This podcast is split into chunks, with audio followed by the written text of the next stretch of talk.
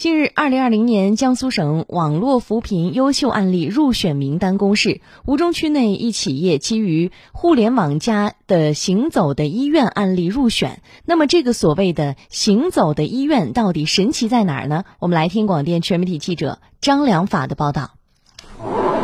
这是我们的主机，这里面总共有十样设备。以前我们出去看病就靠着山上有个血压表、听诊器和体温计。现在自从有了这些设备，就像把一个医院背在肩上一样，挺方便的。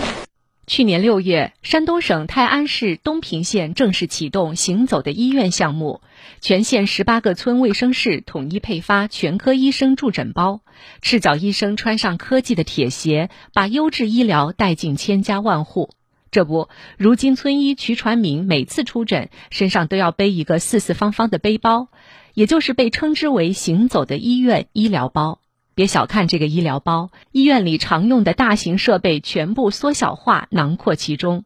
它具备检测血糖、体温等多项指标的功能，还能进行心电图、彩超操作。村民可以在乡村医生的帮助下，将诊断数据传输至专家平台，享受到专家远程的医疗服务。村民李炳文：之前吧，我们这里做心电图和什么的大医院和县医院。现在自行有了这个，直接在这做就可以了，不用跑那么远的道了。除了这些之外，还能做彩超、查血液。现在大医院能做的，这地方都能可以做了。这套便捷的诊疗系统，就是位于吴中经济开发区的江苏盖瑞健康科技有限公司研发生产。近年来，盖瑞科技响应国家网络扶贫行动计划，充分发挥自身优势，主动参与“大病不出县，看病不出村，行走的医院”医疗扶贫工程，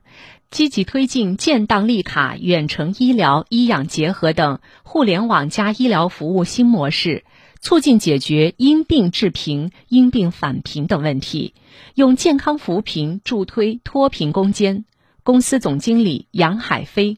我们有两个方面，第一个是智能化的设备，那个基层医生都会拿一个我们的智能化的健康检测一体机的这样一个设备，可以做最基本的慢病检测，可以做基层医生需要做的医疗的业务流程，然后还可以挂到远程医生的号。第二个就是信息化的系统，我们搭载了一个全国范围内的远程门诊的一个综合的一个云服务器，专门有这么一个云来帮助贫困地区的业务的运转。这个设备突破以往的医疗器械操作反查，基层不会用、没有专业人员用的限制，基本上就是一个所见即所得的方式。像我们测心电，就摁一个按钮，十秒钟就能判断出你是心肌梗塞还是心缺血。目前，行走的医院项目在全国因地制宜广泛开展，已相继在湖南、山西、云南、甘肃、河南、西藏、青海、贵州、湖北、山东等十多个省份地区，